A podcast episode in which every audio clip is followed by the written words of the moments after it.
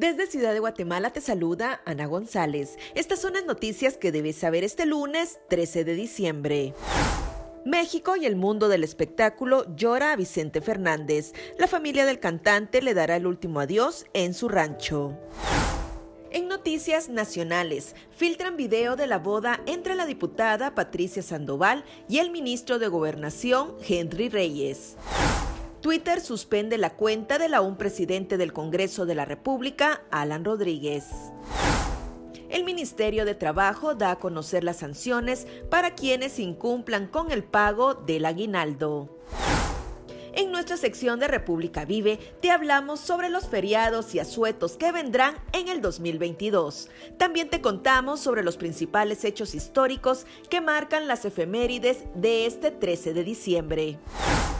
Eso es todo por hoy. Para mayor información ingresa a república.gt y mantente informado sobre las noticias del día. También nos puedes seguir en redes sociales como República GT.